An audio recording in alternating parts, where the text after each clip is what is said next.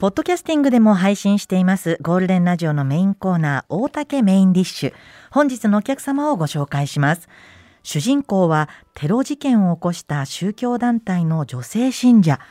その17年にわたる逃亡劇を描いた小説ヒロインが現在絶賛発売中です。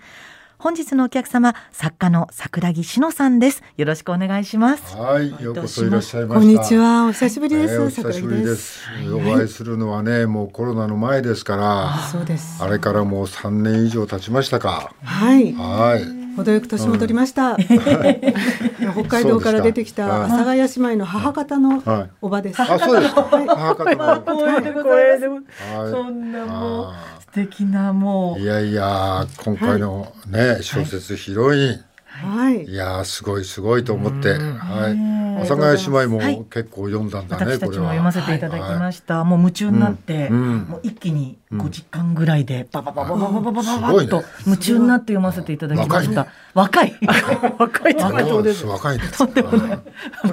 美穂も美穂もはいそう結構あの、こうなんかこう、ちょっとこうなんか、話にこうなんか一緒にこう入ったような気持ちになって、まずプロローグからもうちょっと衝撃的な始まりで、そこからこうなんて言うんでしょうね、あの時間がまたちょっとあの戻っていくというか、でそしてあのラストに向けてこうずっとこう進んでいくその17年の遍歴というのが、なんだかすごくげある意味ドラマチックだし劇的なんだけれども、なんかあのその人の生活とかもものすごく、あのなその日々の生活と何か劇的なものがこう絡み合っていて、なんか。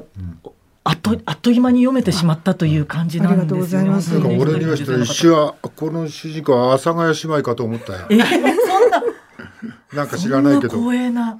そんな光栄なっていうか。光栄っていうか。あのなんかこう。えっと、じ、うん、実際あのちょっとその今回その、うん、何か資料とか拝見しましたら、うん、そのえっとこの主人公にあたられる、そのテロ事件を起こした宗教団体の女性信者という方、あのまあ現実にもちょっとそれを思わせるような方もいらして、でもその方のあの話直結してるわけではないという、あのエピソードだったりするので、それがまた不思議だったんですけどそのちょっと入り組んで私が説明が下手であれなんですけど、その、実際にちょっと同じような形でちょっとねあの、宗教団体の女性信者の方が長らく逃亡されてて捕まった時に、ちょっとだけ阿佐ヶ谷姉妹に似てるなっていうお話があったんですよ。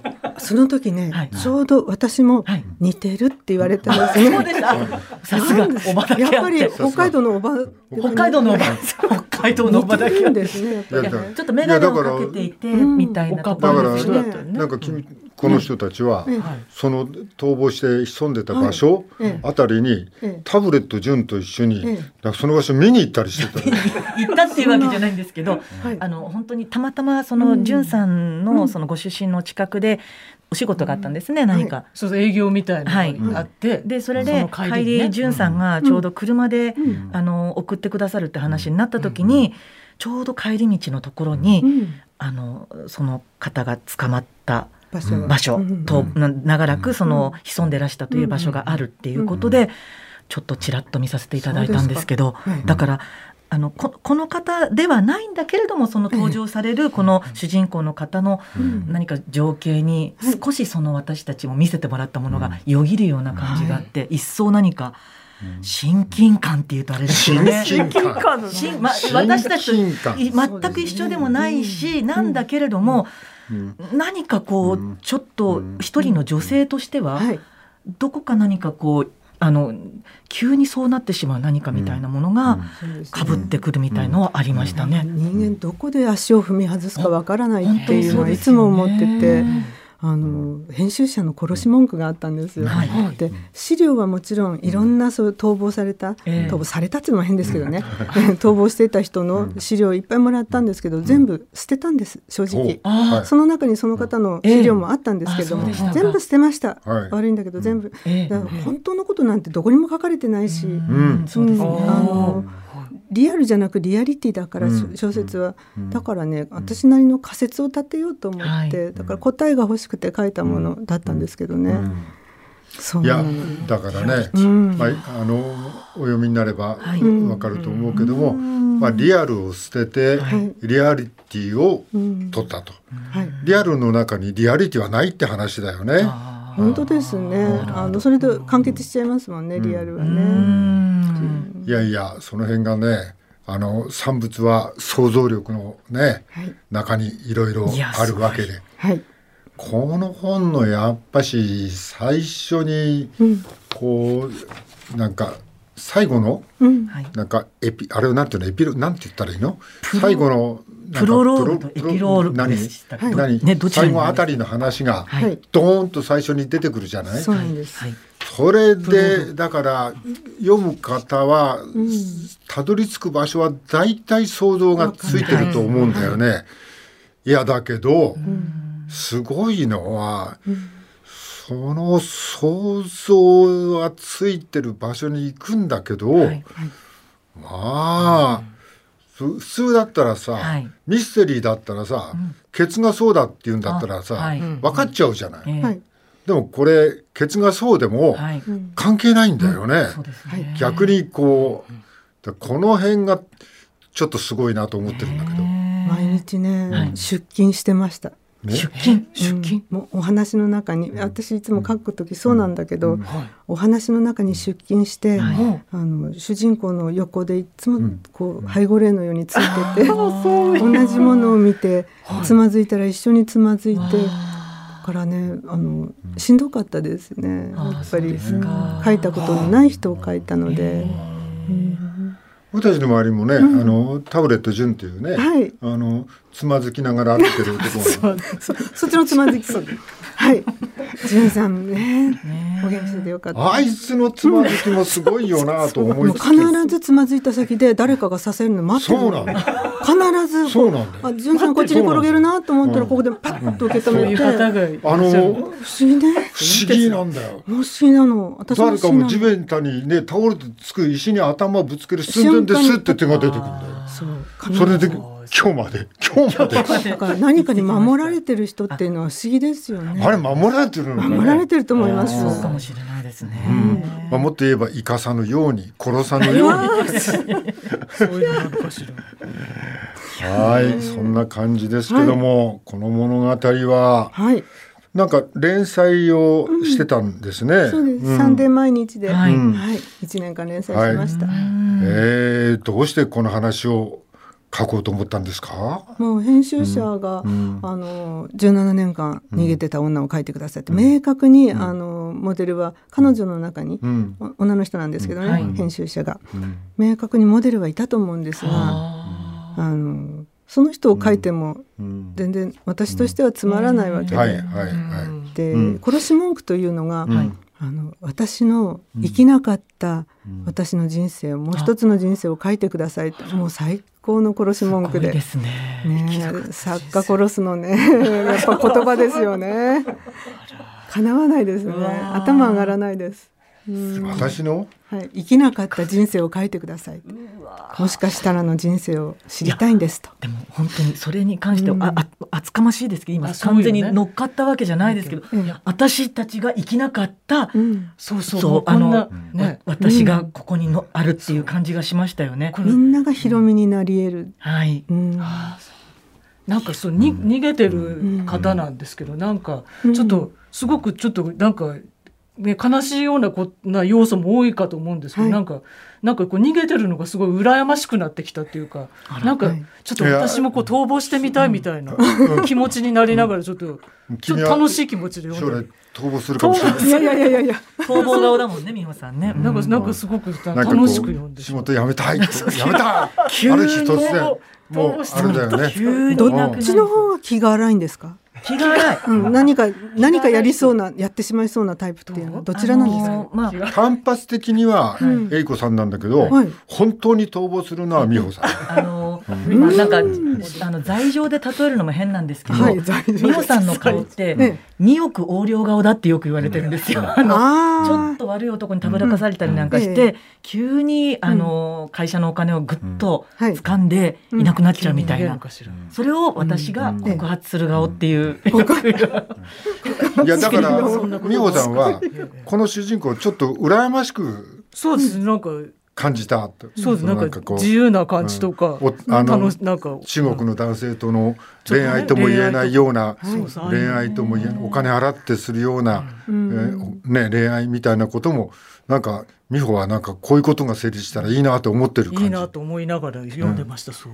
楽しいことってすべて疑似の中にあるというかえ疑似恋愛はい。あの疑似家族あねその不そういう疑似のところにあるのかしらあれだね、うん。いや本当の家族とかそういうのっていうのは、今の時代では背負うのとかいろんなのもしんどすぎる、本当ですよ。多分ね。まあ北海道にいる人間としては、うん。あの学校を卒業したら地元に帰らなきゃなんない、うん。ええって思うの、あああ。うんまあ内地とは違うもん文化が、あのウッドコは、ウッドが違うもん、どうしようもない、あの風習とか習慣とか、どうしようもないうん。事実がそこにあると、うん。戻んなくちゃいけない場所に、うん。しんどい。って言うんですよ、うん。北海道に北大にしてもね,、あのね4年間いて、あの大学終わったら地元に帰らなきゃいけない、そういう約束で大学来てるからっていう子が多いんですって。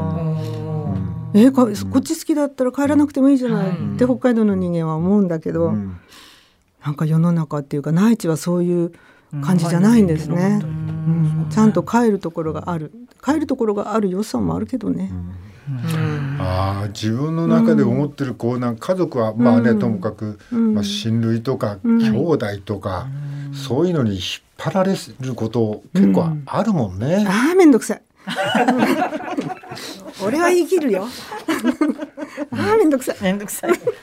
だったらあの是枝監督が描いたみたいな、そうですよ。あ泥棒とのっても万引き家族ですね。万引き家族。すごくすごくわかる。うんいいじゃないこれでって。ああそうですね、なんかこうそのしんどさからこう、逃げていきたいっていうのは今この息苦しいから、みんな思ってるかもしれないね。それを書かせるのに、うん。あの、ん。編集者が私を選んだということにうん。何か意味があるとすれば、うん。そこかなと思って。あの前々から思ってるけど、はい。あの桜木さんの小説は、はい。まあ、こういう事件を扱いながらも、はい。なんかこう笑わなんかわわ笑えるってのも失礼なんだけど、そうね。場面が暗くならないっていうか。ね。何かこうん。深刻な場面なんだけど、う、うん。なんか暗くならない何か。今のなんか日本の問題みたいなものがうん。結構かなり色濃くこう反映されてそうなんですけど、か乾いてるかなんか、うん。考えてないです。えあ書いてる方はもう日本の社会とか、うん。そういうの全然考えてない、うん。この人が行くところはどこなんだろうって毎日出勤して一緒に体験してるだけなので、うん。なんかおあの書いた時おかしいと思ったのはあの、彼女が入信したはい。宗教の,、ねあの教義の中に、おならしてもいい、あ、ありましたありました。あのゲップも。に月分も我慢することないって、はい好きなだけご飯を食べるって、うん。食べたんだから出すのは、あの普通のこと、生理現象を我慢しないっていう教義うん。あって、ん。書いてておかしかったです。でそういうことを真面目にやるんだなって。この競技はね、うん。それもすごいし、またそその競技を、ん。あの競技から抜け、えーやめたにもかかわらず、はい。あの日常の中でえ兵超えちゃうんだよね。そうね、の人はこいちゃうんですよ。うんうんあれを我慢するようになるのにも、ちょっと訓練が必要なんですね。うんしま、締まりを。締まり、締めなきゃいけないんですね。よくしなくちゃいけないもんね。いやーでもこのはい。本の主主人公の中でさっきまあ、さっき何も考えてないと言ったけども、こう今の事件が、あの毒親だったり新興宗教だったり技能実習生だったり日本の戸籍制度だったりいろんな問題をまあ、まあ材料にしながらってことだよね、まあ、こっちを書こうとしたわけじゃないけど、必然的に入ってこざるを得なかったと。そうですね、うん、生活ってそういうことなんですね。生活を書いていくとどうしても出てくる問題ですよね、えー、とその本と同時にはい。もう一つこっちにもそうなんです。本があって、あしんどかったです。二冊同時にプロモーションなの本で当に。えこれもまた何でしょえ、う、いいでしょ？同じ人が書いたとは思えなくて。素晴らしい。不思議な。ね彼女たちっていうはい。写真とそうですね。え。絵本？絵本、まあ、あのどこに属するのかなってみんなに迷ってほしいなって思いまして、あのうん。フォトストーリーですね、うん。ちゃんと小説。ストーリーって言っても、このホットも床とかしそなんか、うん、床とかなんか電車とかね。電車のドアとか、うあの道の溝とか、はい。写真はそんなのしか出てこないんだよね。それもすごいなとこの、中川さん中川雅子さんといううん。写真家が、すごいね。取り下ろしてくださいました、うん。素晴らしいです、うん、それをそれはどうしたんですか、あのこれを写真を見てまた書き換えたりしたんです。それともなんか詩みたいのが最初にあってそれに絵がついたんですか？どうなんですか、えっとですね、先に原稿を用意しました。うんでその原稿が中川さんの一言で、はい。いやこれよりもストーリーのあるものを読みたいって言われて、うん急遽書き直して一からスタート、えー2年間書いたやつがえー、ぼボツにして。えー、書き直しですか？あの写真家と一緒にやろう今年の初めに決まって、うん。さあって言ったらストーリーのせっかく小説家なんだからストーリーのあるものでとか言われて。めちゃめちゃいい女なんですよ。いい女。うん。感がありました今すごく。いい女に言われたら弱いんで。私男には負けない自信があるんですよ。騙されない自信はあるんだけど。女にはよく騙されるの。大竹さんと同じ。そう。俺まあね。うん。いやーでもそのなんかこう、ストーリーにしたはい。甲斐があったというか、そうです。だから彼女がその一言言ってくれたおかげで、うん。私も腰入れて、やっぱり小説家は、はい。あの小説で勝負しなきゃいけないんだと思って、えーこの本の最初は孤独まあ絵本だから言ってもいいと思うけども、孤独な、うん。まあ、結構30過ぎ、はい。女の人がうん。猫と暮らして、うん。ほいで猫がいつもいてうん。猫先に死んじゃうんだよね。はい。で死んじゃうんだけど、もう猫がいなくなってからこの人が喫茶店に通うようになって、はい。本当。ね。と喫茶店の人が猫の代わりに「お帰り」って言ってくれるんだよね。そうです。そうなんです。あの、はい。たまたまこれを書いてた時に、うんうちのあの北海道一の打犬のナナが、はい。え？あの、うん。打犬のね、ああ愛犬とは言わない。うん。打犬打犬北海道一の打犬のナナうんが、あの今日か明日かっていう時で、うんだからなんでこんな時に私原稿を書いてんだろうと思ったんですけど。うんあのやっぱりそういう時ってあるんですね。そういう時じゃ書けないと書けない一行はあったかなと思います。はい、えーこちらの方、はい彼女たちっていうね、はい。これもなんかしんどかったとおっしゃるけど、ね一緒に出てるんですよね今。そうなんです。なあの、うんあれですね、クリスマスに誰かに、あのしんどい女の人に、うん。うん。友達が渡せる本にしたいねっていうで、あの中川さんと頑張ったんだけど、あのそのためにプレゼントにできるようにはい。1500円で抑えたの。なるほど。お金も。すごいえげつない話なんですけどね。ままあ。2000円だとちょっとな、えでギリギリ落とせるところは1500円だったんです。で写真もついてるから、はいとってもね、厳しかったです。この番組で作るノベルティも一緒です。そうなの？ギリギリ落とせるところまで。そうでしょう。まあその値段で、うん。どこで私も納得してるのかよくわかりませんけども、はい。はい。まあそういったわけで、この5本は、はいあもうなんか重版が決まったとか？ってあいう。ヒロインの方ですね。ヒロインヒロインの方はヒロインの方が決まりました。はいまったとか。。ありがまあでもとうございます。こっちの本も、なぜこっち例に出したかっていうと、やっぱりなんかこう一人で生きる、ん楽しいぞいいんじゃない？しがらみとかそういろんなことあるけども、そう。こうそう旗から見て一人はなんかこうどんな風に見えるか知らないけど、この両方ともにかかってるのはしたことじゃないわよと。そうだから殺し私楽しいのよと。そうなんですよ。うん、楽しくなかったらこんな逃亡は続けてないし、うん、あの捕まらなかったんじゃなくて見つからなかっただけだと思ってるんで。うんね一人はいいよ。一人はいいよ。一人になりたかったら北海道に来て。お一人様の老後って本もね、ちょっと前にね、いろいろブームになったりしましたけど、でも本当になんかこう、かん考えるのと、あと本すごいのはなんか。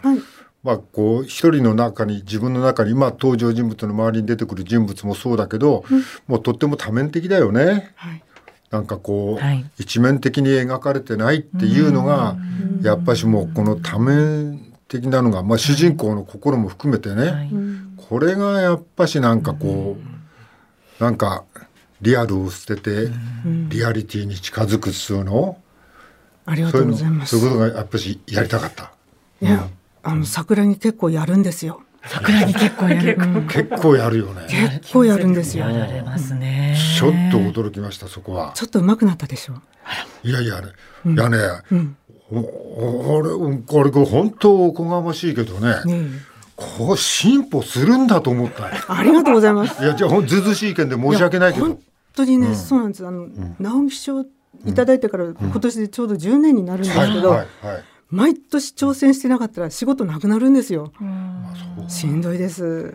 賞もらったからってあのふんぞり返ってたら、あっという間に仕事なくなるんで、うん、毎年ちもうその時その時で、あの自分のベスト、人がどう言うかわからないけれども、うん、100%の力出さないと、うん、まかってらっしゃる。芸人さんも大変でしょ？刺さる今刺さるお言葉ですもう100%大変ですよね。舞台ではだって100%なんだもん、常に。いやいやもうでも私たちなんか本当に100%出さないところで普通でもこういう質問してもあの大変ですよね、えー、さらっと書きましたみたいなことみんな言うけどね普通。いやいやいやいや。150から200出してますいや注ぎ込まれてる感じが高速で捕まるレベル。高速でわかりやすい。いや本当に一発メンテ三十キロオーバー。全力以上。全力以上ですね、はい、本当に素晴らしいです。はい、よろしいでしょうか。あと何かおっしゃりたいこととかありますか、はい、両方に関して、こここを読めみたいなところは。ぜひ。